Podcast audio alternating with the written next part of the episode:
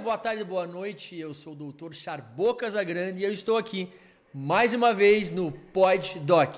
E dessa vez com um convidado super especial de fora de Curitiba. Na verdade, eu não sei exatamente de onde que ele é, porque ele atende em vários lugares do Brasil, mas é um amigo pessoal. Passou por Curitiba. Amanhã nós temos um congresso juntos, congresso de um grande colega nosso, Dr. Luiz Paulo, congresso de hormonologia. E ele aceitou o convite. Estamos aqui para um bate-papo hoje super polêmico e que vale tudo menos medicina. Então, doutor Queiroz, seja muito bem-vindo, meu querido amigo. Oh, muito obrigado pelo, pelo convite. Né? É uma honra participar aqui desse podcast com você. A gente se conheceu tem pouco mais de um ano, né? Mas desde que a gente se conheceu, a gente criou um, um laço aí pelo próprio é, trabalho que a gente faz um, a mesma coisa. Antes já fazia parte esportiva, mas é, muito obrigado, fico muito honrado de estar participando aqui com você hoje. Que legal, cara. E você falou uma coisa que me lembrou agora, que é a nossa, a nossa mudança, né? A gente veio de uma área esportiva, medicina esportiva, hormonal, emagrecimento e evoluímos para a parte de estética e de bioplastia de glúteo, né? E aí eu quero aproveitar então e conta um pouquinho então, Queiroz, é, um pouquinho da tua história. Como é que você realmente decidiu ou escolheu fazer bioplastia de glúteo e mais atualmente agora fazendo mini lipo? Como é que foi essa evolução e a tua história? Conta pro então, pessoal. eu desde que eu entrei para a faculdade, que eu comecei a treinar e buscar, né, um, um físico mais aesthetic, né, aquela coisa mais shapeada, uh, eu comecei a me interessar pela área esportiva e na época eu até pedi pro meu pai para pagar uma nutricionista, um personal, mas ele não queria pagar. O que, que eu fiz? Fui estudar sozinho. E aí estava na faculdade já de medicina e comecei a estudar sozinho a parte de nutrição, parte da educação física ali para aprender. E tomei gosto e foi a faculdade inteira estudando, junto com a faculdade, estudando a parte de emagrecimento, de implantes, de, de tratamentos hormonais. E aí assim que eu formei, eu já comecei nessa área. Né? Fiz a pós em medicina esportiva e assim foi. É, mas como que eu fiz essa transição né, para bioplastia de glúteo, hoje mini lipo? Uh, num determinado momento eu percebi que as pacientes é, no emagrecimento, elas se queixavam muito é, de perda de volume e não queriam perder bunda, né? principalmente mulheres. Chegavam e falavam, eu quero emagrecer, mas não quero perder bunda. Não tem jeito, né? A gente sabe que o emagrecimento é por um todo. E, e aí eu vi uma, uma janela ali de tratamento que a gente podia oferecer a mais para o paciente. E foi uma, até uma sugestão da minha assessora, a Esther. Ela me mandou um vídeo de um outro médico que já fazia bioplastia, não lembro qual que era o médico. E aí eu, eu achei interessante aquele procedimento, comecei a estudar, comecei a pesquisar e fui aprofundando no assunto até que eu conheci a doutora Manuela, né, a doutora Manuela Facina, lá de São Paulo. Nossa mentora, né? Nossa, né? mentora, nossa mentora, nossa, Manu, nossa amiga. Ó, beijo para Manu. Super beijo para você, Manu. E aí comecei, fiz o curso com ela e me apaixonei pela, pela área né, de procedimento estético. É, e uma coisa que me chamou muita atenção é que a gente, o resultado do paciente, ele depende praticamente 99% da gente. Ele é muito mão dependente. Enquanto no emagrecimento, no, na, na, nos tratamentos hormonais da hipertrofia, a gente depende mais do paciente para seguir o protocolo, treinar, fazer dieta, né, do que no procedimento estético. Isso, querendo ou não, é mais gratificante para a gente como profissional, porque a gente vê o resultado ali na hora. Né? A gente, pô, eu que fiz. Né? E você muito bem sabe, assim como eu, sabe que quanto isso é bom, quanto isso é gratificante. A gente vê um resultado ali depois de, de ter feito o procedimento e ver aquele bumbum bonito, aquela lipo bem feita, e a gente se orgulhar daquilo que a gente mesmo fez. E aí foi, né? já venho fazendo esses procedimentos. Há pouco tempo comecei a fazer a mini lipo também, e por que, que eu comecei a fazer a lipo? Porque quando a gente vai fazer o bumbum, a gente muitas vezes percebe que o paciente é, tem um acúmulo de gordura em flanco, ali na região inferior, da, abaixo da cintura, ali em flancos, nas costas, ou um colote ali na, na coxa, e aquilo ali muitas vezes estraga o contorno do bumbum, evita com que a gente veja um bumbum redondinho, como muitas brasileiras gostam, né, no Brazilian butt, né, e aquele bumbum no formato coração também que muitas procuram. E aí, por fazer esse contorno de bumbum, com a lipo a gente consegue reduzir a gordura, onde tem gordura localizada, e melhorar ainda mais o resultado do bumbum em específico. É que o meu foco hoje, principalmente, é entregar um bumbum mais bonito que aquela paciente possa ter. E, e aí a gente acaba fazendo a mini lipo de outras regiões. Né? pode fazer no braço, na, na, no abdômen, outras regiões também é possível fazer. Que legal, cara. Você falou uma coisa que me remeteu muito à minha prática também, que é a história do, do mão dependente, como você falou. Né? Na bioplastia isso depende muito de nós.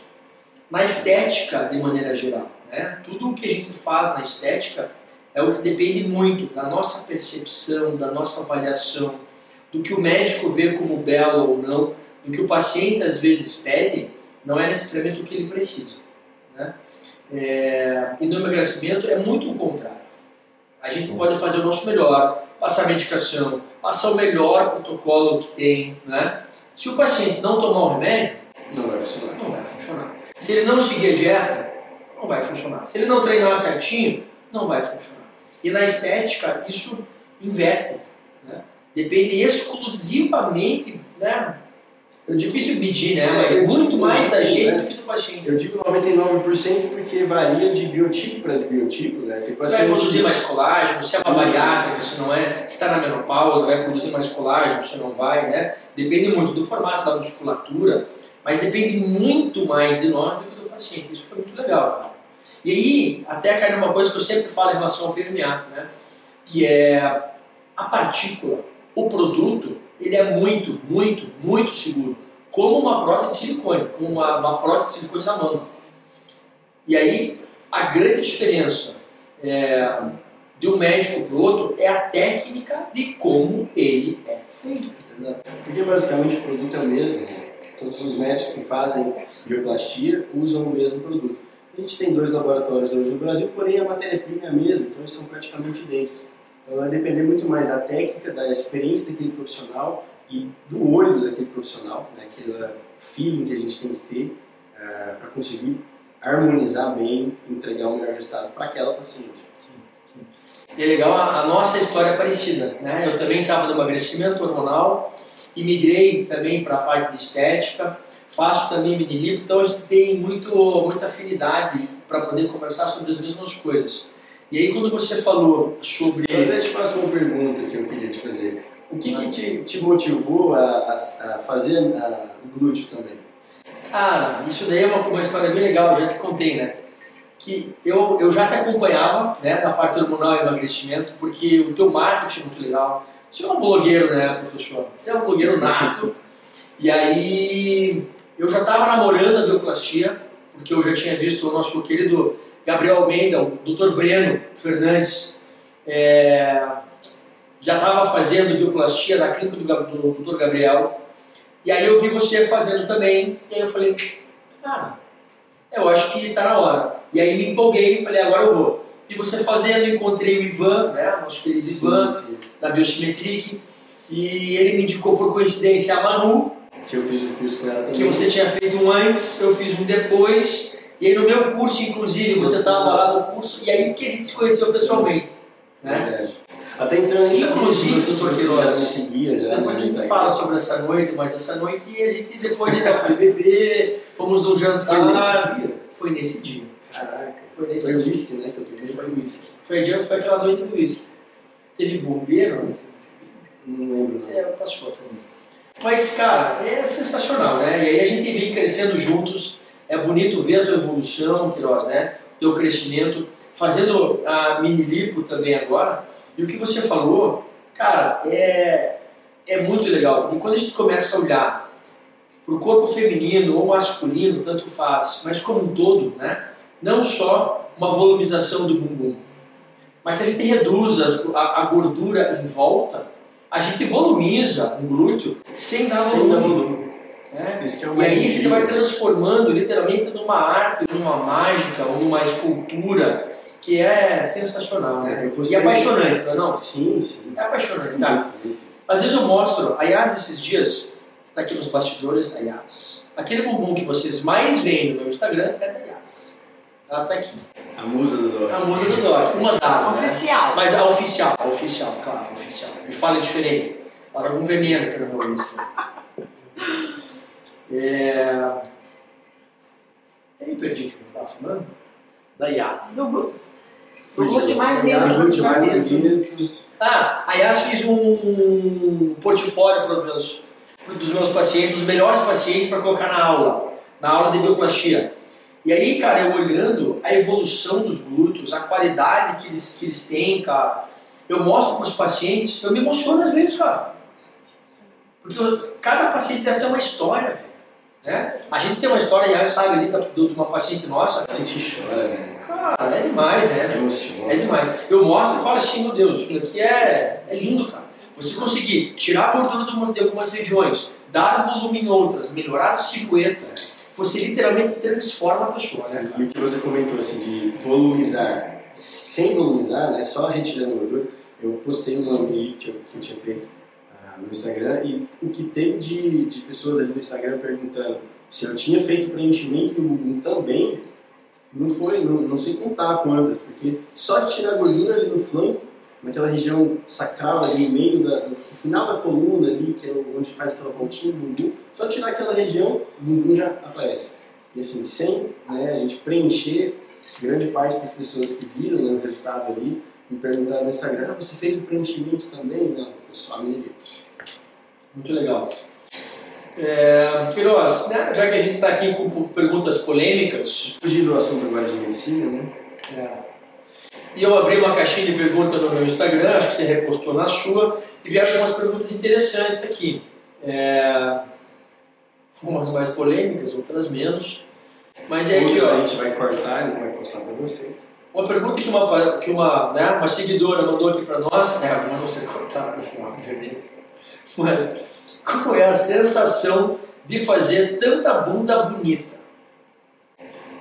Cara. E aí, a, gente... e aí a pergunta é dupla, né? Assim, ó, tem bunda que vem que já é bonita, né? Sim. E aí fica sensacional. Eu tenho algumas pacientes, a Yasa é uma delas, né, na verdade. A Yasa acaba virando 100% de tudo, né? Mas eh, tem outras pacientes, inclusive, né, que não pode falar nome, mas é uma paciente que é fisiculturista, ou já foi fisiculturista, fez bumbum Pensa no bumbum, cara, já era lindo. Já tive uma dessa também. Cara, e ficou sensacional. Uma bunda sensacional, muito bonita. E aí, bumbuns que eram negativos e que depois de algum processo, né, duas, três volumizações, viraram verdadeiros lindos bumbuns em senhoras de 40, 50, Sim. 60 anos. Um paciente com mais de 60 anos. Então essa pergunta é ampla, né, cara? Assim, ó, qual a sensação de fazer tanta bunda bonita? Tanto nas meninas, como nas tias ou nas vovós, né? Como é que é isso pra você, cara? Fala aí. Cara, é como eu comecei falando, o quanto é gratificante né, a gente conseguir entregar um resultado e, e uma coisa tão imediata. Apesar do procedimento ter um prazo ali para gerar o resultado, como a gente sempre posta no Instagram, mas quando a gente termina um procedimento, e a gente vai fazer aquelas fotos ali do, do pós, você olha e vê aquele bumbum é, harmônico, simétrico, redondinho, e na grande maioria, né, porque tem alguns casos que uma primeira sessão não é suficiente, a gente precisa de outras sessões, mas a grande maioria é, já sai do consultório se sentindo ali com aquela autoestima mais elevada, a grande maioria dos pacientes já sai com a autoestima mais elevada e te agradecendo e e querendo já sair mostrando a bunda. Né? Teve uma que foi até engraçada, ela saiu da clínica e foi acompanhada pela, pela minha auxiliar até chegar no Uber, porque ela estava com certa dificuldade para andar. Isso pode acontecer também. Uma sai já andando, dançando, né? dançando. outra sai um pouquinho ali mancando, mas isso faz parte. E minha auxiliar acompanhou ela até, até o Uber. Chegou lá fora, ela estava mostrando a bunda, lá no meio da rua, levantando o vestido, falando assim, olha o tamanho que está aqui agora. Cara, isso é muito massa, né? Ela veio me contar e é uma sensação muito boa de, de ter o poder de moldar, literalmente esculpir um corpo e transformar as vidas. Né? Pessoas que, é, que antes não usavam certas roupas ou que não frequentavam é, praias e piscinas por conta de uma insegurança né, com o glúteo e agora começar a fazer o que ela não fazia antes. Isso é muito bom. Cara, o que você falou agora, assim, transformar vidas, é, esculpir, ele fica um pouco genérico quando a gente fala, né? Parece genérico, mas, cara, quando a gente vive isso, cara, é sensacional. Né? Pra quem ouve, parece que, ah, tá, mais uma vez está fazendo marketing. É, cara, transformar é. vidas. É um negócio, é um negócio cara, realmente... Sim, né? Aquela ideia assim, da mulher que não transa com o marido porque tem vergonha do bumbum. É isso? Você não vê isso? Só, só transa com a, com a luz apagada. Né? Isso é transformar a vida. Né? É você realmente revitalizar o casamento. Eu, uma vez, cara, é, de uma paciente, eu escutei assim: adorei o resultado, mas você não sabe o que isso fez no meu casamento. Cara, me arrepia. Não é lindo isso, cara? Claro, com certeza. Você escutaria para paciente, doutor, adorei o resultado, mas o que isso causou no meu casamento não tem preço. É, é sobre transformar é, é, essa é a sensação que a gente tem, né? Quando fazendo e esculpindo bumbums lindos, né? É legal, né, cara? Isso é, é lindo. E o que você falou de esculpir é isso mesmo, né? E aí quando a gente vai falar e fazer, botar uma balança, né? Sobre né, prótese silicone, é, enxerto de gordura e bioplastia, incomparável. Cara, não tem nada. Incomparável. Eu falo isso para meus pacientes, não tenho medo de, de, de, errar. É incomparável e não tem nada é, parecido com a bioplastia em relação à estética de glúteo hoje na medicina. O único procedimento que consegue entregar um resultado harmônico, estético, natural, de acordo com a quantidade que você põe, é a bioplastia. Nenhum outro pode até ser com ácido hialurônico, não fica a mesma coisa. É o único procedimento que volumiza a musculatura. Exato. É, é, o único, é o único procedimento que vai trazer colágeno definitivo para o bumbum. Né? É o único que a gente consegue volumizar pontualmente aonde a gente quer, onde coloca o produto, e gradualmente você pode ir colocando aos, aos poucos, esse é o segredo, construindo. Esse né? é o segredo do procedimento definitivo. Né? Por ser definitivo, o ideal é a gente fazer aos pouquinhos. Eu brinco até no, no consultório com algumas pacientes que são mais ansiosos e eu falo: Michelangelo levou dois anos para fazer é, Davi, que foi uma escultura. Levou quatro anos para fazer a Capela Sistina. Então, calma. calma. É a escultura e a obra-prima, ela é feita gradualmente. Então. Quando esse, esse, esse ponto de falar de esculpir, realmente, quando, eu não sei você, mas eu quando eu sento, depois que a paciente fica em pé, porque a primeira etapa a gente faz deitado, mas quando a paciente fica em pé, e a gente senta no banquinho e começa a fazer ele para em pé, ali a gente vira literalmente artista. Você deixa de ser médico, vira escultor, porque é a hora que a gente vai fazer aquele refinamento, vai preencher onde precisa preencher, vai moldar, vai olhar e falar assim, é assim que eu vou deixar. É, inclusive isso foi uma, foi uma auxiliar minha que falou, né, que acha lindo quando a gente senta ali de frente ao bumbum, é até engraçado, a gente senta de frente a bumbum e realmente vai moldar né, a nossa visão Cara, isso que é a sensação é de estar realmente fazendo uma obra de arte. E essa tua visão né, é a mesma que eu tenho. E às vezes eu gasto um tempo a mais, a mais literalmente sim, olho de um lado, olho do outro, viro ela, muda a luz, muda a luz, muda a e vejo de um lado, vejo do outro, porque cara, é realmente um desenho. Né? E a gente consegue ir volumizando aonde precisa mais, onde precisa menos. Porque tem horas que não é volumizar a musculatura, é realmente você melhorar a qualidade da gordura, fazer um bioestímulo, um descolamento. Descolar o subcutâneo. E às vezes não é uma celulite. É uma retração que você não vê, cara. Uma aderência. Que você volumiza, volumiza, volumiza e não projeta. Né? E aí, essa, eu até brinco, e vou falar uma coisa que é, é, é um jargão, mas é, é aí que você separa, literalmente, os homens dos meninos.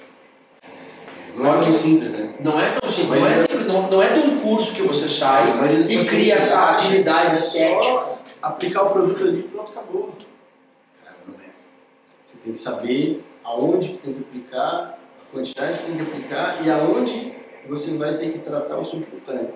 Porque muitas vezes você preenche, preenche, preenche, porra, cadê aquele volume? Não está aparecendo. É, quem não tem a, a, a, mão, aquela experiência, né, como a gente está citando, não consegue entender que aquela região toda é uma grande celulite. Você tem que descolar aquela região toda ali, praticamente, para conseguir uma projeção né, daquele, daquela região. Isso acontece muito, muito. Legal. É, é, a gente é apaixonado, né, cara? Tu começa a falar sobre algo que a gente ama, gosta, e vê os resultados, é, né? não acaba nunca mais. É, mas eu vou lançar aqui mais uma perguntinha aqui de algumas seguidoras. Ó. Doutor Queiroz, porque algumas mulheres não falam que fizeram bioplastia para seus amigos. Qual a sua opinião sobre isso? Por que algumas mulheres querem falar que fizeram, outras não querem, umas é, contam para as amigas, outras não contam? Como é que é isso? Cara, eu acho que existe duas... É ciúmes? Existe duas situações, talvez uma terceira né, no ciúmes, mas existe duas principais situações. A primeira, eu acredito que seja por conta da polêmica que existe em relação ao PMA. Na verdade, é um preconceito que existe em relação ao PMA. Então, medo de ser julgado. Medo de ser julgado. Então, o principal é medo do julgamento. Então, eu prefiro ficar calado, não falar para ninguém, para não ninguém ficar me falando, ah, vai dar problema, não sei o que, não sei o que, porque não acontece. Não quer se incomodar, né? Não é verdade. O segundo ponto, talvez seja é, para não é, transparecer que ela é montada que existe um julgamento também, ah, ela é montada, ah, essa, não, isso é natural, não sei o quê. Então, como o procedimento da bioplastia é o único que permite a gente ter um resultado muito natural, cara, a gente dificilmente vai olhar para um bumbum e falar assim, você tem, você não tem. A não ser que seja um bumbum muito volume, volume, volumoso e que fica desproporcional com quadril, com coxa ou com cintura, e a gente percebe que não, ali tem alguma coisa. Mas se a gente faz um trabalho que mantém, que respeita a proporção daquela paciente, a naturalidade daquela paciente, a gente consegue entregar um resultado natural que ninguém percebe que ela tem bioplastia, nem se apertar. Então, assim, é uma coisa tão natural que elas conseguem passar despercebidas até dos próprios namorados, maridos, com quem que elas ficarem. Vai todo mundo achar que é natural. Então, aí ela pode se passar por fake Nelly, justamente por quê? Porque parece natural. É diferente de uma uma lipoenxertia, né? a pessoa que põe gordura não dá para perceber que é gordura. A pessoa que põe prótese, nem se fala, né? prótese de glúteo, com silicone, fica muito artificial, ou outros procedimentos que a gente vê e que não tem um resultado tão natural quanto da bioplastia. Legal. E, e aí o terceiro ponto talvez seja o ciúme não querer a amiga mais bonita que ela.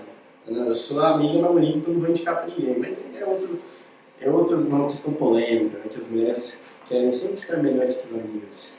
Né? E, e aí tem um, uma coisinha que eu sempre falo e brinco com as pacientes, quando elas falam que querem contar ou não querem contar, e aí eu falo assim para elas, para suas amigas, você passa o meu contato e será um prazer deixar elas tão bonitas quanto você. Mas para as inimigas, você pode passar o contato do seu personal e deixa elas ralarem. Coisa boa, vou, vou adotar essa, essa prática.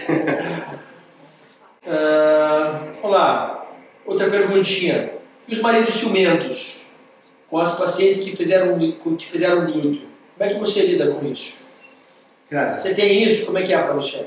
É, teve uma época, até confesso que teve uma época, até um pouco antes de começar a fazer glúteo, que eu tinha uma postura no Instagram que era um pouco mais voltada para blogueiragem. Eu era muito mais blogueiro do que médico, então eu fazia muito mais coisas ali aleatórias, postava vídeo na praia, sem camisa, tal, né?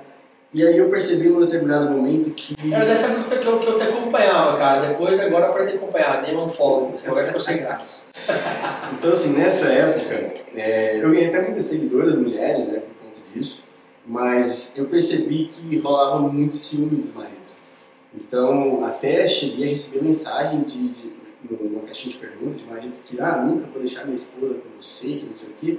E assim, meus pacientes sabem, então gente prova, quem quiser comentar e falar né, depois dos comentários aí, quanto eu sou profissional com as pacientes, né, com as minhas pacientes, mas querendo, mas de uma forma ou não, muitas vezes a imagem que você transmite ali no Instagram uh, pode te fazer um pré-julgamento. Então, muitas pessoas, quando te olham no Instagram, elas fazem um pré-julgamento que é um preconceito, que muitas vezes não é o que você realmente é. é mas depois que eu, né, de um tempo para cá, depois que eu comecei a fazer glúteo principalmente, meu Instagram virou muito mais profissional. Então, eu percebi que isso diminuiu bastante a, os ciúmes dos maridos em relação a, a fazer o procedimento estético comigo ou não. E, eu tenho até uma, uma estratégia, um, contando um segredo, quando a mulher leva o namorado ou o marido, eu dou muito mais atenção para ele do que para ela. Eu pergunto para ele se ele está gostando do que para ela. Porque aí, se o cara gosta de mim, ele vai trazer ela de novo. E ele que está pagando. Sim, claro, sem machismo, mas muitas vezes é ele que está pagando. Então. É... Não, mas se ele está ali, Ele quer fazer parte Sim, do processo. claro. Ele quer ter o valor dele. Né? Exato. Faz sentido. Por isso eu acho importante a gente valorizar a presença dele ali, perguntar a opinião dele e, sa- né, e, criar aquele, aquela conexão, aquela amizade com o cara. Até porque, pô, se ficar bom, é ele que vai gostar, é ele que está usufruindo né, daquele procedimento. Então, assim, nos últimos, né, nos- de um ano para cá, ou dois anos para cá, isso meio que virou um pouco, sabe? Eu percebi que grande parte dos maridos acabam virando vozes até mesmo pacientes. Né? Eu tenho uma, uma paciente minha, é, inclusive ela é modelo minha, né? a gente posta, postou várias fotos lá juntos, que o, o marido dela virou meu paciente. A gente fez uma- um tratamento hormonal, a gente ele algumas terapias hormonais, que eu também faço ainda. É, então, assim, isso é legal, sabe? Você criar aquela conexão com os dois. Sim. Então, eu vejo que é, isso não acontece tanto. Né? Pelo menos na prática eu não tenho percebido isso. Pode ser que, sem saber, tenha ciúmes, né? Mas no meu dia a dia, eu percebo que os caras apoiam bastante as mulheres. Na maioria das vezes, na minha experiência, é, os maridos que vêm junto, cara, muitas vezes é realmente para opinar Sim. o que eles querem. Hoje mesmo, por coincidência, né, a pergunta, Ou pra gravar, né? Ficar filmando ali o procedimento. nunca vi, né, o procedimento eu não deixo acompanhar, mas a avaliação Não sim, deixa? não deixo, cara. deixo, cara. não deixo, porque a minha sala aqui é cirúrgica, Ah, e daí eu faço estéreo, é só Ah, eu e sim, as minhas duas, as minhas duas meninas. Mas eu Mas eu não sempre, deixo entrar, sempre quando eu, eu entro, deixa sempre- entrar, deixa ele participar, eu entro, mas eu oriento. ele bota um pouquinho minha também, doutor, bota mais aqui. Não, eu oriento ficar, tomar cuidado com a parte estéril, que a gente abre o campo lá e tal, e ficar numa certa distância. Então, assim, eu sempre oriento antes e falo, ó, se você passar mal, vai embora. Porque muitos acabam que pô, não conseguem acompanhar, né? Não, seu marido desmaia quem junta, né? Quem junta no chão dele. Mas assim, na consulta hoje, eu fiz uma consulta com uma paciente em que ela veio fazer avaliação e o marido, cara, e ela olhou para o marido em um momento da avaliação e falou: Amor, fala aí onde que você quer mais volume. Porque ele já tem os desejos dele, ele quer Claro. aquilo, e muitas vezes a esposa tá fazendo aquilo, claro, para ela, mas também para o marido. E às vezes, muitas vezes, com uma relação de amor, de carinho, né? Então, é, algumas esposas que vêm com o marido, é para. Já aconteceu, cara, também, agora que eu lembrei de outra, que é, doutor, eu só estou aqui porque o marido que me trouxe. Porque para ela, tava bom o bumbum, cara. Ela não se importava tanto quanto ele. Cara, E ela queria. Não aconteceu? Eu achei estranho essa também, cara. Comigo, assim, normalmente ele fala que tá bom, né? Ah, Não, a maioria. a maioria. O que ela quer fazer? Que é os caras mais ciumentos, né? Não, ela por mim não precisava, pra mim tava bom assim. Aqui tava É bom. mais normal, né? É. Mas esses dias eu perguntei pra paciente, e como é que você me achou? Não, doutor, foi ele que te achou. Pô, é verdade, isso já aconteceu, na verdade. De, do, mas assim, não na consulta ali, mas o cara me achar e aí indica pra mulher e ela muitas vezes vem na consulta e fala, não, foi meu namorado, meu marido que me mandou seu perfil. É, outras, o cara mesmo às vezes entra em contato comigo, ah, quanto que é e tal, não sei o quê. Aí eu falo e tal, aí, aí eu pergunto, ah, mas o que, que te incomoda no bumbum? Aí ele, não, é pra minha namorada, pra minha mulher. Eu falo, massa, passa o contato aí, a gente conversa, não sei o quê. Sim. Isso acontece bastante mesmo. É, Vamos lá, agora eu ter- eu tava aguardando as polêmicas aqui pro, mais pro final, mas tem umas boas aqui, ó. Tá pronto, professor? Uai, Agora é pesado, hein? já bebi pra caralho. Até aqui quem assistiu, assistiu, quem não assistiu, Esse, É, esse- é a, te- a técnica pra gente falar é essa, né? é, tá umas boas, tá A umas gente chega, aí tem uma, uma confraternização Tem ali, a gente bebe uma cerveja, depois tem um, um, um champanhe, depois é um Fitzgerald, agora é o whisky. Então, você quer que eu saia daqui como? É, eu ia fazer um Fitzgerald pra ele hoje. Comprei o cor de angostura, beefeater, né, tudo. Minha esposa ficou três horas fazendo a calda de xarope. Fiz o primeiro para ele degustar, tava lindo. Eu ia fazer aqui para vocês, ensinar a fazer um Fitzgerald ao vivo. E aí chegou a Mig. Quem é Mig? Quem é Mig? E fez a limpeza geral e já era o xarope, já era o limão siciliano que estava já espremido. E aí já era. Fitzgerald. Agora quem- Fitzgerald. Pra quem não sabe, o Fitzgerald é um drink que eu aprendi a beber lá em São Paulo, né? Depois fui pra lá. E aí, no, no rolê que a gente saiu junto, eu fui pedir esse drink, aí o Thiago começou a me zoar, né? Que era o Geraldo Fitness, né? De Fitzgerald. Porra, velho, inventou de Geraldo Fitness, nada a ver. e aí pegou, mas realmente é um drink muito bom, né? Eu indico aí, Fitzgerald, muito bom. Fitzgerald. Professor, aqui ó. É, Tá falando beber mais? Ela tá falando pra beber mais. Ó, tem mais uma perguntinha leve aqui ainda. ó. É comum seus pacientes esconderem das amigas que fizeram bioplastia? Sim. Já falamos um pouco disso, né? É. Mas é, cara, muito comum, né? E é o que você falou, né? A história do Três pontos, né? Preconceito, né? É, a vontade de não querer parecer montada, né? Como você falou, de querer ser natural.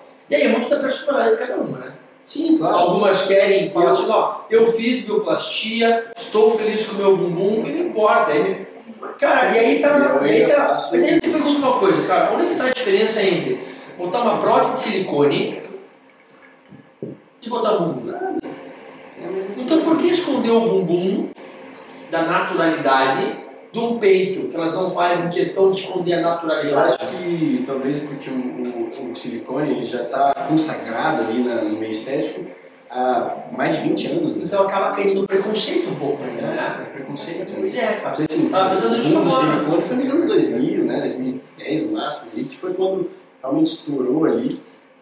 Ou seja, hoje é muito normal, muito comum as mulheres terem silicone.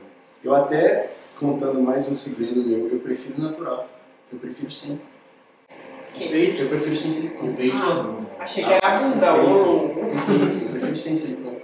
E, e muitas vezes as, as meninas acabam falando assim, ai, eu quero um pouquinho então pra ficar assim. Eu falo, pô, pra quê, Certo, cara, mas e se o peito já tá caidinho? Não, aí depende. Ah, Aí a gente tem que fazer a avaliação, depende da a, da, indicação. a, a, qual a avaliação da caneta? Calma, Não é a avaliação da caneta ou não? vocês já estão evoluindo os passos. né? Qual que é a avaliação da caneta? Você sabe a avaliação da caneta ou não? claro que eu Não sei. sei. Não, não é no meio, cara. É embaixo. É embaixo, brother. É. Ah, Aqui, ó, você levanta a mão. gente, a gente tem um participante, um convidado Ah, especial isso. hoje. Peraí, eu vou apresentar, vou apresentar meu amigo, Convidado especial. meu amigo Luiz Paulo. Não, vem cá, vem cá. Vem aqui, vem aqui, vem aqui. Ele vai mostrar o peitinho. Vem aqui, vem aqui, vem aqui. Gente, esse aqui é o Dr. Luiz Paulo Ribeiro, né, meu, meu amigo e irmão, formou comigo lá em Anápolis. A gente está junto já tem quanto tempo? Uns nove anos já, né, que a gente, a gente se Tão conhece. velho, tão velho. E veio fazer o congresso, né? Veio pro congresso de hormonologia que a gente tem amanhã e depois. Doutor Luiz Paulo, seu congresso vai estar sensacional. Vamos estar amanhã. Xará, inclusive, Luiz Paulo Ribeiro. Ali, pronto. E, e aí hoje eu falei, pô, vamos lá comigo, a gente vai no podcast, vamos é você o vai. podcast desse cara aqui, que é sensacional. Pode confiar que o trabalho dele aqui, então, o Dr. Charbu pode botar fé, viu? Cuidado. Tá, mas peraí, peraí. Mas e o o do peitinho, você vai fazer ou não? Como é que faz o peitinho? Eu não tenho né, suficiente né, pra fazer, né? Mas põe aqui embaixo a caneta, não é isso? Se firmar, Isso, isso. tá precisando. Levanta a mão, bota a caneta embaixo. Não é isso, doutor Queiroz? Exato. Abaixa a mão. Se cair a caneta, tá firme. É melhor o natural, é isso? É, mas então, falando de, de peitos, né? O que, que eu acho que assim, interessante? Eu, se eu fosse fazer, né?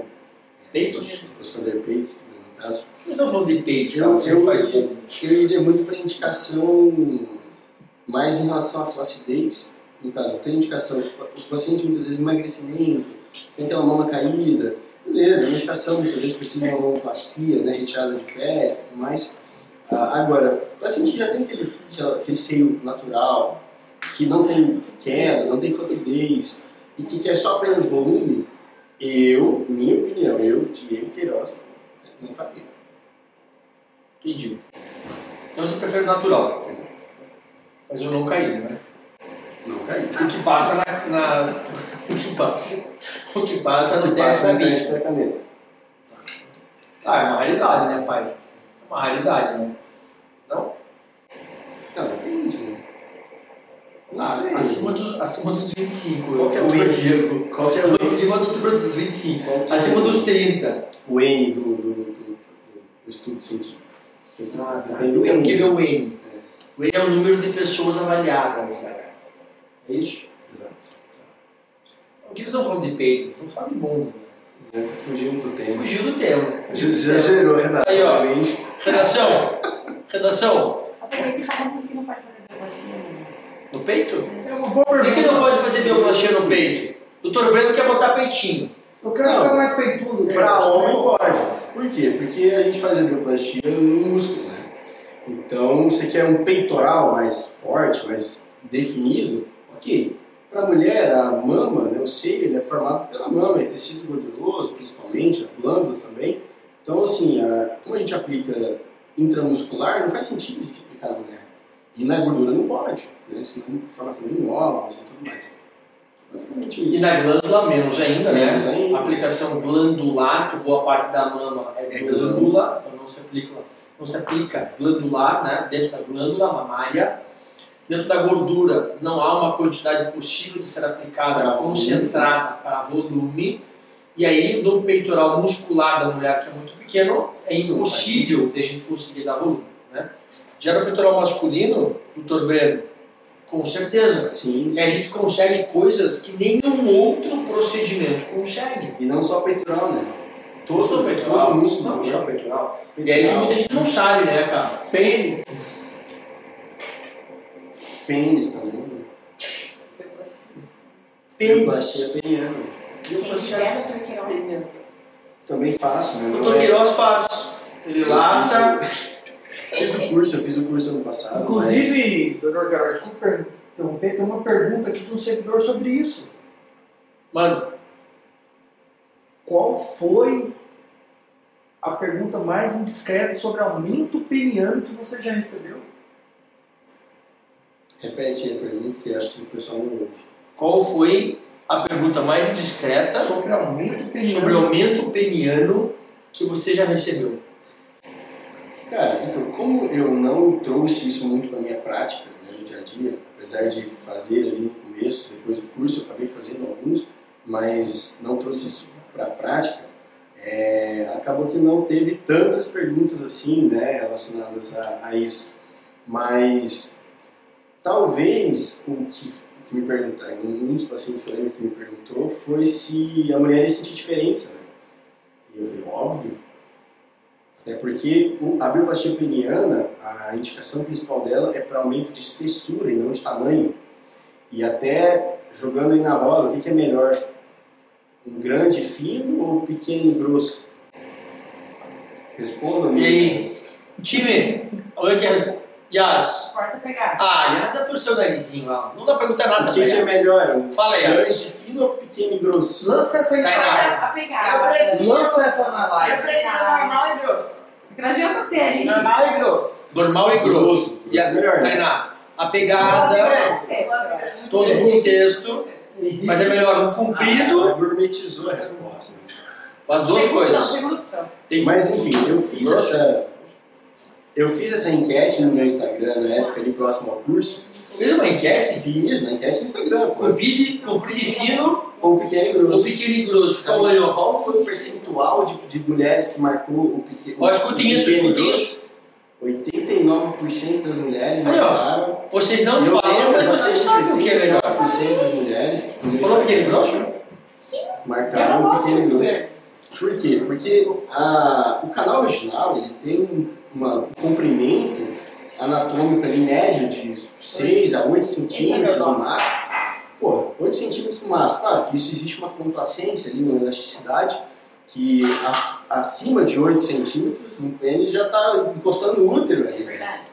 É, agora, em relação à elasticidade do canal vaginal, pô, sai um bebê dali de dentro. Então, quanto mais grosso, mais estímulo a gente consegue um, é, fazer naquela mulher no, no ato No prazer, tá ali também ligado ao, ao atrito dos Ao tecidos, dos né? tecidos. Então, independente, claro, que existe um, um limite de pequeno, né? não pode ser um micropênis, né? Que a gente tem que fazer um tratamento. o doutor Honório, o batom É, mas um pênis ali de 10, 12 centímetros, com uma espessura né, acima de 8 de circunferência, na verdade é até maior que isso, né, em torno de 12 a 13, que a gente, que a gente considera mais é, digamos assim, é, adequado para o prazer, já é suficiente, entendeu? Então, muitos, muitos pacientes muitas vezes buscam, né, nem pelo tamanho, mas sim pela espessura, entendeu? E, claro, acabam ganhando um pouquinho de, de comprimento também né, no- após o procedimento, porque, querendo ou não, aquilo ali gera um certo peso no pênis, porque é um Dá uma alongada, né? que ao longo do tempo, ali de um ano, dá uma alongada, ganha 1 a 2 centímetros de comprimento também. Tá, doutor Queiroz, vamos aqui, ó, especial para você agora. Caso o senhor não queira responder, é, o senhor não está autorizado a, a ficar em silêncio, então tem que responder com detalhes, inclusive, É obrigatório. porque é, faz parte das, das regras do podcast, não é isso, Yas e Tainá? É obrigatório responder, Aquela né? o contrato. E literalmente, cara, o uísque tá aí pra isso, né, cara? Que é pra você falar a verdade, não tem mimimi aqui. Por isso que entendeu? já subiu aqui. É, hoje não é dia de ficar falando sobre bioplastia, bumbum, ah, bioestímulo. Doutor Queiroz, das bundas que o senhor já fez, o senhor geralmente faz ou não faz test drive? Olha o tipo de pergunta que a gente recebe. Oh, nossa, que Olha o tipo de pergunta, cara. Olha isso aqui. Vocês que mandaram, hein, galera? Tô só, tô só repassando aqui, ó. Pergunta absurda, hein? Pergunta absurda. quer- Você quer me cancelar? Mas é, cara, tá feita, tá aqui na pauta. Quem botou na pauta foi O a coração até acelerou aqui agora. Cara, e aí, não, e aí já vai mandar outra. Olha isso aqui, ó. Olha isso aqui, olha isso aqui. Se lasque, pai. Doutor Queiroz, por qual motivo você continua solteiro? O fato de fazer bundas pode ser uma restrição de ciúmes? Calma, uma De uma, pergunta, de uma, uma pergunta de cada vez, né? Ah, tá difícil aqui, hein, pai? É, se prepare que daqui só piora agora. Vai. Então, Vou te relembrar o test drive. era a primeira? Cara, é, como eu até comentei anteriormente, eu sou bem profissional com as minhas pacientes, né? Grande parte delas né, tem seus namorados, maridos. Ah, mas já aconteceu sim. Né? Uma das minhas pacientes de último, a gente acabou né, se envolvendo ali, conversando e tal. Então houve sim esse test drive. Mas é algo que eu evito ao máximo. Ao máximo. Eu tento ficar o mais profissional possível. É mais fácil é, uma mulher que eu tenha conhecido, me envolvido, virar minha paciente do que eu me envolver com uma paciente. Eu tento sempre é, ser o mais profissional possível e, cara, isso é uma, uma preservação do seu nome e do seu profissionalismo. Porque as suas pacientes, elas vão te indicar. Então, se você mantém o profissionalismo com ela, ela vai te trazer mais pacientes. né? Então, a gente tenta ao máximo respeitar isso.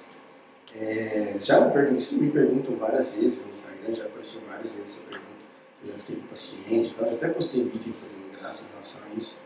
Mas eu realmente tento o máximo, o máximo ser né, o mais profissional possível. É, respeito 100% dos meus pacientes e sempre nos meus procedimentos, nas minhas avaliações, tem sempre um auxiliar. né? Então eu nunca fico sozinho, né, 100% sozinho com o paciente. Né? A gente sabe que isso é uma coisa importante, porque a gente, pô, um homem médico uma mulher paciente que muitas vezes está ali ó, despida e isso, querendo ou não, gera um, um apelo sexual ali. É, então sempre ter um auxiliar é importante né, para preservação profissional nossa, né, para a gente se guardar como profissional. Isso tem uma coisa que eu zelo, é meu nome. né? Se você fuder seu Tem nome, coisa mais importante, ah, né, se você cara? fuder seu nome, você já era. Eu, eu brinco ó, Você muda de estado, Você muda de pode, país. você pode ser o melhor, a bunda mais bonita, mas se você for queimado, você se fode. Nunca mais. Já era. Já era. é. É, Então eu preservo muito isso, sabe? Preservo bastante. E é o que você falou, cara, é o profissional, né? É engraçado assim, né?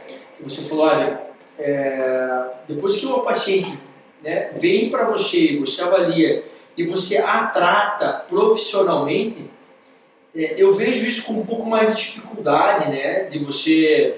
Eu sou casado, né? Então eu não posso falar nada, né?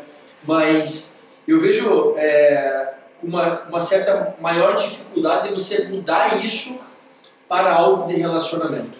né? algo que seja. Sim, sim. Você iniciou uma relação É profissional. difícil. É diferente, cara. Né? É difícil. É o que você é falou. Você tem uma pegada. Você é parecido comigo, cara. Você vai, você vai me entender. Quando você vira a chave pro profissional, cara, parece que aquela, aquela mulher virou. Claro que a gente trata todos como seres humanos. Virou mais comum. Mas é como se fosse um, um- um Ah. objeto. Claro que não é. Objetificação. Mas ela não. Ela deixa de ser uma mulher da sociedade ali que a gente pode conversar e tal. Isso, isso não, acontece. não existe sexualidade, Não existe, exato. né? Eu até faço um, um parênteses aqui. É, durante alguns meses, né, de, um, de um tempo pra cá, ah, eu achava engraçado que muitas mulheres, muitas meninas que eu ia conversar, né, começava a flertar no Instagram, mandava mensagem e tal, conversando, aí ela vinha, nossa, gostei do seu trabalho, como que é? Cara, na- eu, eu que dei, ah, eu que comecei, né, eu que introduzi a conversa, comecei a conversar com a menina, a gente estava conversando e do nada ela manda, gostei do seu trabalho, né, queria fazer uma avaliação. Cara, naquele momento, dali pra frente, acabou. Já não converso mais com ela como uma Perdi a pegada. Perdi, velho. Perdi. Perdi a pegada. Não converso mais com Virou ela como, cliente. como uma possível, um possível contatinho. É X mil, vem gatinha que eu faço o seu bumbum. Virou, virou Já era. paciente. E ali eu já mudo completamente o tratamento com ela. Eu falo assim, ó, ao invés de falar, me passa seu, seu WhatsApp pra gente conversar, eu falo, me passa seu contato pra eu te pra mandar pra minha assessora, ela vai entrar em contato com você. Cara, e assim eu venho tratando. né? Assim eu acho que. Porque se você faz isso, e cara, confesso que eu prefiro ganhar dinheiro. Né? Então, assim, mulheres a gente encontra, é, eu tô solteiro, mas a gente vai encontrar a mulher que realmente quer construir alguma coisa, quer né, ter aquela relação e tal, família e tudo mais. É, mas, de um modo geral, o que eu priorizo hoje é meu trabalho. Entendeu? Meu trabalho, meu nome, como eu falei. Então, até Eu vou- respondendo aquela segunda pergunta. Não, não, não, não, antes da segunda. Antes da segunda, porque eu lembrei de uma botar no meio aqui da segunda aqui, ó. Tem muita gente que não sabe aqui, mas o doutor Queiroz já foi casado. Já. Já casou, já constituiu um lar, né? E aí, como é que foi isso, cara? Como é que fala, né, para as suas seguidoras, ou, né, até dar uma experiência, todo mundo, né, vê você como um fetiche, né, o solteirão, mas você já foi casado, né? E aí, como é que é isso para você hoje? Você imagina casar de novo? Não? Sim? Como é que é? Cara, eu, Me conta um pouquinho eu, da sua história eu e casei- seguidoras. eu casei com a minha primeira namorada. É, comecei a namorar, ele talvez lembra né, da, da época. Então, a gente estava na faculdade e eu comecei a namorar. Era da facul? Não. Não. Ela não, ela não. É, mas comecei a namorar, a gente estava aqui. Lá de Goiânia. Era de Goiânia. Comecei a namorar, estava no segundo ano, né? Foi 2016. Estava no segundo ano da faculdade, então A melhor parte, brother. quatro anos, quatro anos da minha faculdade namorando. E... Mas, cara, não me arrependo de nada. Não me arrependo de nada. Eu tenho uma filosofia que, tipo, tudo acontece por um motivo e eu não me arrependo de nada que eu já fiz. É, Mas aconteceu, né? Eu me envolvi bastante com ela. A gente teve um relacionamento muito bom enquanto durou. Ah, mas depois que a gente casou, a gente casou com três anos de namoro. É, e aí começou a morar junto e tal, mas teve alguns desentendimentos em relação, principalmente a é, ideias, projetos e tudo mais. Vocês casaram. Casamos. Na igreja. Tudo no papel. Velho Grinaldo. No papel, fui padrinho. Você era padrinho? Esse foi meu padrinho. É, teve entrada. Você trouxe um padrinho, velho. Exato. Teve entrada, tudo festa e tudo, com lua de mel, inclusive a lua de mel foi em gramado. É, teve tudo e, cara, é aquela coisa, né? A gente, a gente namora e casa pra dar certo. A gente não espera um termo. Mas eventualmente aconteceu, né? Eu torço por ela, claro, sempre no lugar, não mais nada, eu torço pelo bem dela. Mas. Ela tá lá em Goiânia ainda? Ah, deve estar, né? Não acompanho, né? Ela já fez meu postinho. Eu imagino que não. Eu imagino que Não? Mas eu acho que ela Mas ela sabe do postinho ou não? não tanto. não. Não? Tanto. Ela te acompanha, você não quer falar, velho. A gente fez implante, eu fiz um implante hormonal nela. Na E aí, foi época, bom? na época eu fiz o implante hormonal, ixi, eu não queria sair, né, velho, de cima. Gestrinona é brava, né? Ela cresceu da onde? De cima, né? Da gestrinona. Ah, entendi. Esse não é bom. Mas a sorte é que eu já fazia o tratamento hormonal também, texto, então tava ela, né, tipo, tava compatível, né? Porque pra quem não sabe, o tratamento hormonal melhora muito a vida sexual do casal. né? Tipo, muito. Não, salva o casamento. Porra, salva Salva, salva, salva, salva. Assim, a gente Aquele, aquele, aquele mesmo comentário, cara, que eu recebi, na mesa. aquele mesmo comentário que eu recebi do Mundo 1, eu já recebi do hormonal, cara. Sim, sim. Que fez assim, doutor, eu emagreci 6, 8, 10 quilos e foi maravilhoso. Mas o que isso causou no meu, no, no meu casamento em relação a melhor de libido e relacionamento comigo e com meu marido, Não, demais, demais. é demais, né? Muitas cara? vezes, eu acredito que você já teve casos parecidos, mas a mulher vem tratar, que a mulher sempre é a primeira, né? Na parte estética hormonal ali, emagrecimento, sempre a primeira. Aí ela vem tratar, faz o implante, tá ali treinando e tal, aí quando faz o implante, aumenta a libido. Então ela fica ali, tipo, pô, quer alguma coisa. Não, meu marido é Aí regalo o o olho. marido não acompanha. Regalo o Aí passa ali dois, três meses, passa de dois, três meses ela traz o marido. Põe o implante nele também, porque ele não estava acompanhando. Aqui, ó. Acontece, acontece. Essa muito. semana, não essa semana não, mas recentemente aconteceu, semana passada eu acho. Uma paciente minha que eu postei, inclusive, que emagreceu 45, não, 25. 25. 10 quilos em 45 dias. Ah, tô dias. Ah, tô chamando. É, Essa foi a pergunta dele. Doutor, muda o pH da região genital, alguma coisa assim, que começou a ficar meio machucado meu genital, meu pênis. Lógico. Lógico. Ah lá, você experimentou do caldo, né? já provou do É, suco. começou a namorar mais, velho. Simples Fake assim. Já começou a namorar mais? Eu falei pra ele, cara, você tá namorando mais ou não? É, doutor. Tu namorando mais? Óbvio. Eu falei, bicho, é a história do afinar, né? Tá afinando, né? E aí é isso. O marido estar junto, cara, é, pra mim é um super sinal De que deu certo. de que deu certo. Tratamento. E o cara, Incluído. gordinho, ah, fora do peso, Texto Que é- baixo. texto baixo, não, nem sabe quanto tá, né? Porque não mediu, né? Não sabe. E aí aquele way of life, né, cara, que é o estilo de vida. De melhorar a libido, composição corporal, é, autoestima. E uma coisa associa a outra. Né? Melhorar tanto a parte fisiológica, composição corporal e estética. Sim, sim. É tudo, né? Um conjunto. É a mágica da felicidade hoje. Né? É por isso que assim, eu, eu apesar de ter deixado um pouco essa área esportiva, hormonal, mas ainda sou completamente apaixonado. Eu sou apaixonado, cara. Eu sou apaixonado. Eu falei essa semana, A gente faz- pra que que eu falei A isso. gente faz Essa semana live. eu preciso fazer mais, cara. É, Preciso eu tava voltar a fazer o isso. Luiz, eu vim para esse congresso justamente com a intenção de, cara, vou voltar a fazer mais isso, vou divulgar e fazer mais, porque é sensacional os É tratamentos hormonais. Mas, E apesar da gente ter a dependência do paciente no resultado, mas fora o resultado estético, a melhora de qualidade de vida é independente do resultado estético. né? A gente tem uma transformação até psicológica, inclusive fazendo um parênteses, muitos homens são diagnosticados com depressão e o psiquiatra não pede texto, o cara tá com testosterona baixa, tá tomando ali muitas vezes uma sertralina, uma fluoxetina e tá com a texto baixa. Já tratei paciente dessa forma. Né? O paciente chega para mim com depressão, tomando remédio antidepressivo, a gente pede exame, a texto está lá em 200, 250. e você falou de um caso que lembrou agora, né, do que- eu já tive, que foi um paciente que pediu pra mim, como numa primeira consulta, antes de consultar, doutor, você faz implante hormonal em mim de testosterona?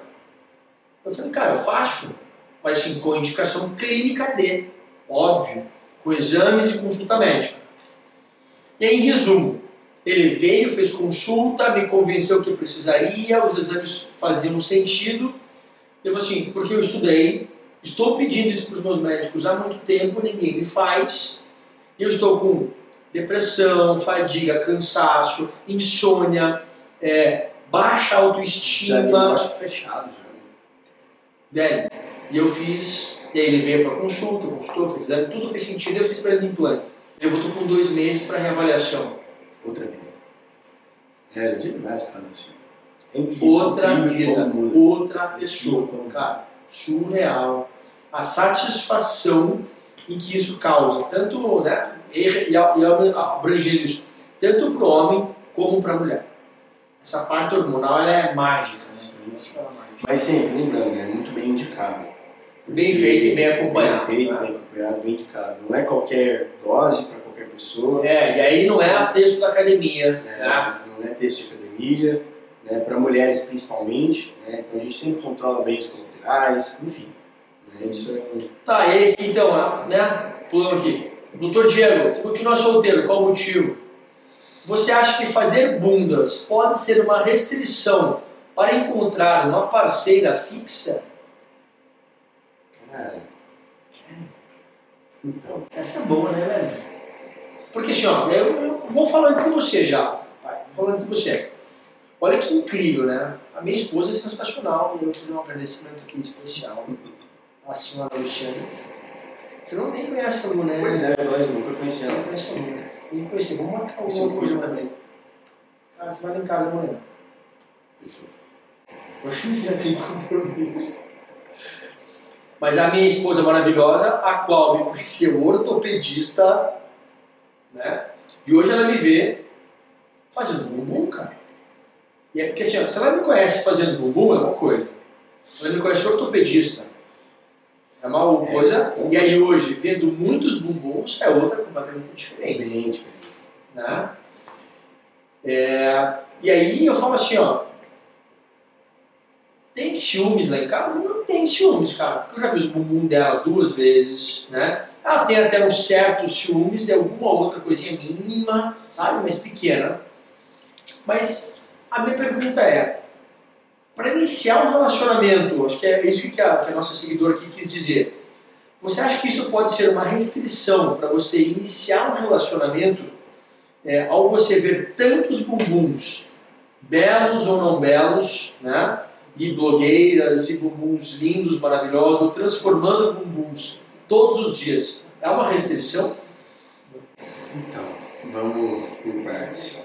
Primeiramente, é, o fato de estar solteiro ou não, né, depois de um tempo solteiro após o término né, do meu casamento, eu tive duas namoradas e eu, de, um- de um pouco mais de um ano, tô há um ano e meio solteiro mais ou menos, eu comecei a analisar e buscar alguém para estar na vida né, acompanhando. Então, assim, eu, eu, eu quando pensa em parceira e tudo mais, é, eu de, de um tempo para cá venho buscando né, realmente conhecer alguém que seja realmente uma parceira de vida.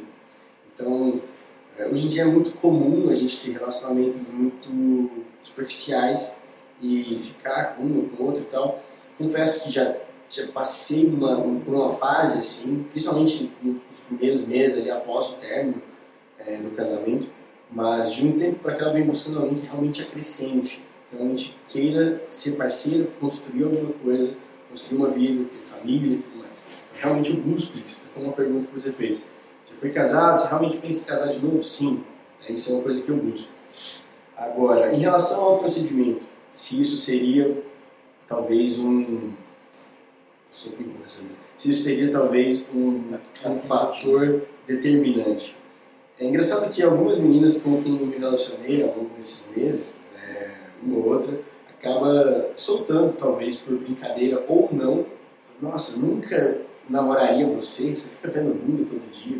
Eu até postei um vídeo agora recentemente fazendo né, uma brincadeira em relação a isso, como se eu fosse, Ah, foi sensacional, né? como se eu fosse casado. Sensacional aquele cara. Aquele teu vídeo ele tem que bater 10 milhões de views, cara. Né, Yas? Não é não? A Yas me mostrou. Aquele vídeo tem que bater 10 milhões de views. É, não, ficou muito bom. Foi a participação da Tainara e da Carol. Carol, minha paciente, Tainara, uma amiga que eu tive de Goiânia, que mudou para São Paulo, inclusive. E a gente, a gente teve mantido contato agora lá em São Paulo. É, E aí a gente gravou aquele vídeo justamente com essa intenção, que já aconteceu muitas vezes, os meninos falam assim, ah, pô, nunca me relacionaria com você, porque você vê bunda todo dia, nem tem graça mais, pô, você, que é graça de ver bunda? Ah, o que você quer ver com a minha bunda? Você já viu a bunda do dia? Né, Isso acontece. É, mas Não, como se bunda fosse tudo, tudo igual.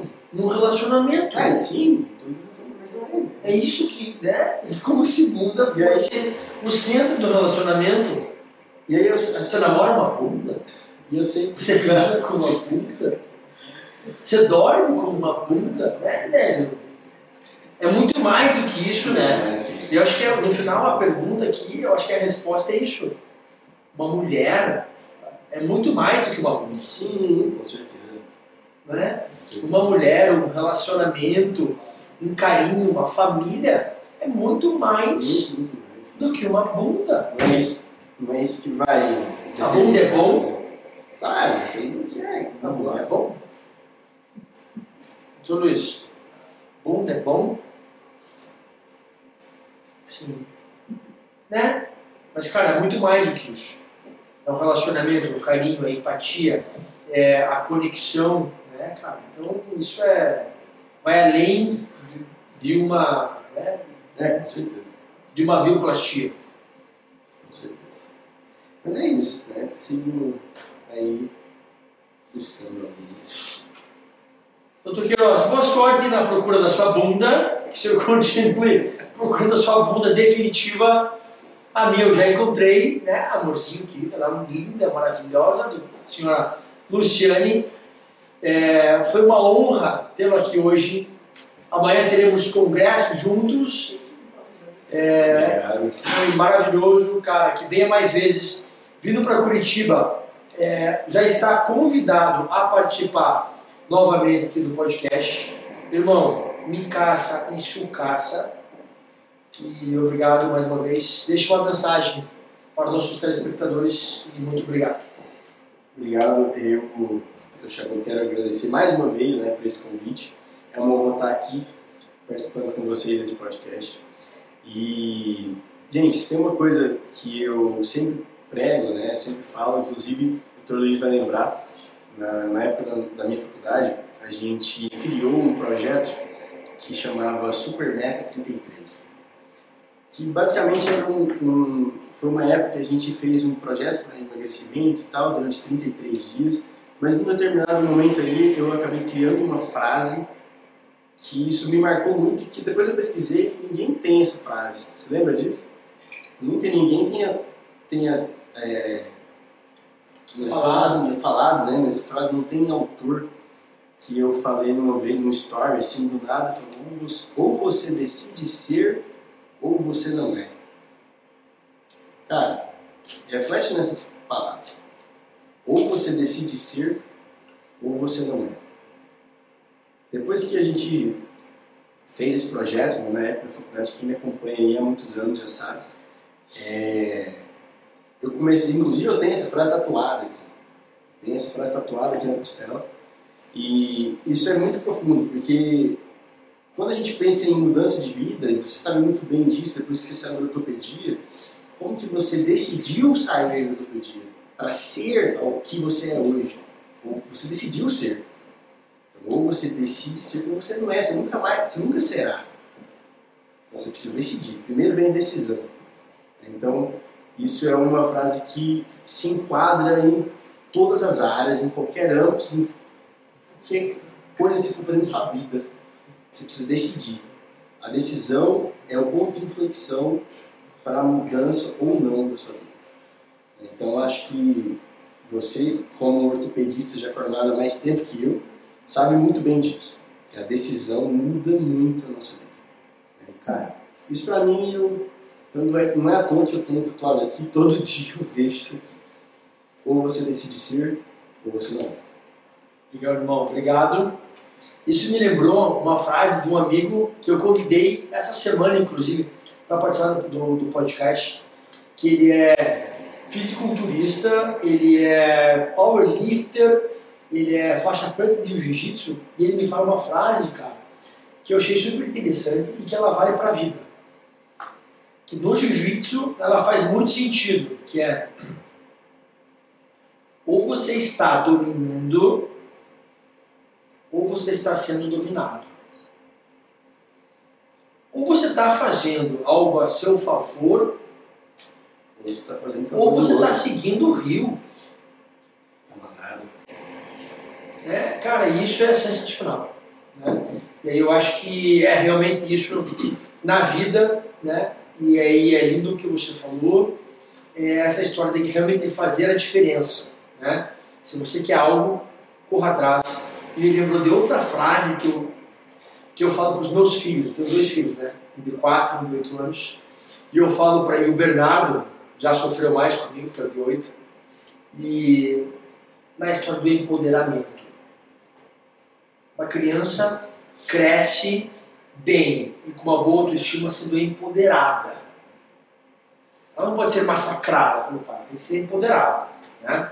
Uma coisa que o Bernardo teve muito forte, e aí bate com o que nós estamos falando, é três palavrinhas. Se eu faço assim para ele hoje, ele sabe o que é. Eu quero, eu posso, eu consigo.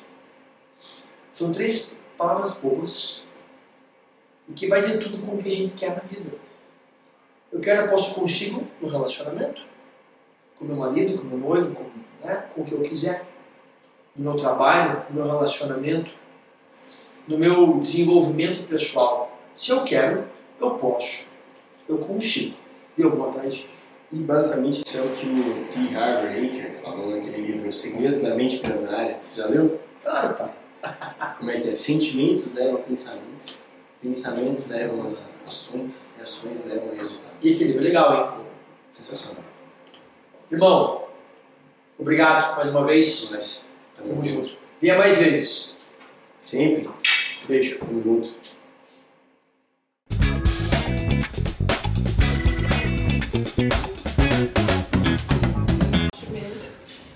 Pará, pará. Yas, anota aí nos pedidos. Temos que. Yas. Aí, ó, a Yas vai ali, tipo assim, ó, fazer um negócio feliz e tal. Yas, anota aí nos pedidos só. O, precisamos de um, Eu ia falar isso.